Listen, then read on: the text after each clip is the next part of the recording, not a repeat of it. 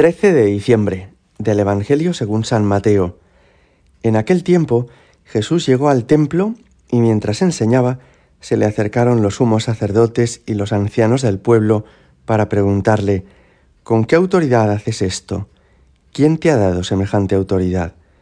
Jesús les replicó, Os voy a hacer yo también una pregunta. Si me la contestáis, os diré yo también con qué autoridad hago esto. ¿El bautismo de Juan de dónde venía? ¿Del cielo o de los hombres? Ellos se pusieron a deliberar. Si decimos del cielo, nos dirá por qué no le habéis creído. Si le decimos de los hombres, tememos a la gente porque todos tienen a Juan por profeta. Y respondieron a Jesús, no sabemos. Él por su parte les dijo, pues tampoco yo os digo con qué autoridad hago esto. Palabra del Señor. Este pasaje que hemos escuchado es un pasaje fortísimo, porque resulta que aquellos judíos del tiempo de Jesús le piden cuentas a Jesús, le exigen que les dé explicaciones, que les cuente por qué habla de esa manera, quién le ha dado esa autoridad. Es decir, quieren poner a Jesús contra las cuerdas, como se dice en el lenguaje del boxeo. Quieren poner a Jesús entre la espada y la pared quieren exigirle que Jesús les explique quién es, de dónde procede y por qué habla de esta manera. La actitud es fortísima, porque Jesucristo es Dios hecho hombre, y resulta que sus criaturas le exigen cuentas a su Creador, que quienes hemos recibido todo de Él, la vida, la salud, la familia, el trabajo, nos atrevemos todavía a exigirle a Dios que nos responda sobre nuestras preguntas. Lo propio sería lo contrario, ¿verdad? Y es aceptar que Dios es Dios y que nosotros somos sus criaturas, que Él es bueno y que nosotros hemos de obedecerle. Lo propio sería vivir como en ese estado de obediencia y de reverencia ante quien es nuestro Salvador y nuestro dueño, eso sería lo más apropiado. ¿Os imagináis, por ejemplo, un bebé que quisiera rebelarse contra sus papás? ¿O un muchacho de una clase de educación infantil que pretendiera que su profesora o que su profesor le diera explicaciones de por qué ahora ha decidido enseñarles a leer? Sería absurdo. Es importante que encontremos nuestro sitio. Encontrar nuestro sitio con los demás y encontrarlo con respecto a Dios.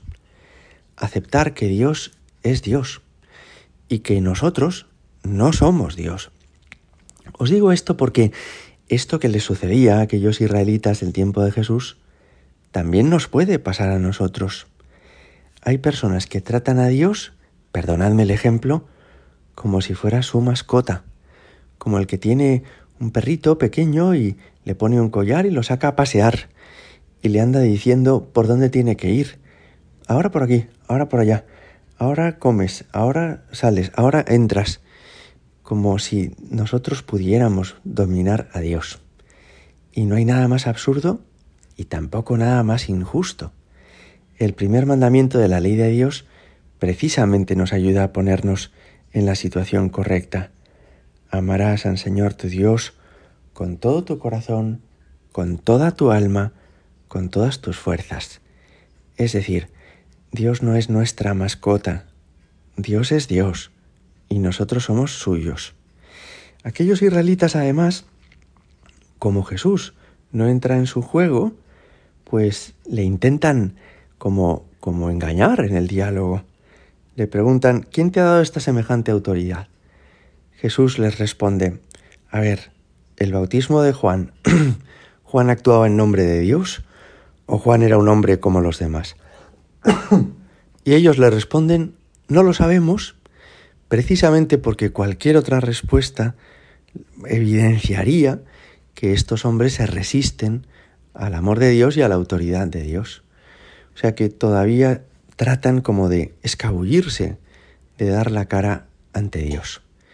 Me parece impresionante. Fijaos que en el mundo en el que vivimos tratamos las cosas como si Dios no existiera Y esto es lo que corrientemente en la sociedad occidental pues hace la mayor parte de la gente. Piensa, si Dios existe, no es relevante. Si Dios existe, no importa. Y por tanto, que quede reducido al ámbito de la conciencia de los que lo deseen. Pero para los demás no nos interesa. Y en el fondo es que estamos como maltratando a Dios, si me permitís la expresión, como tratando de reconducir a Dios como objeto de nuestros caprichos, aquel a quien nosotros podemos exigirle las cosas o a quien podemos pedirle lo que nos apetece, como si Él estuviera a nuestro servicio.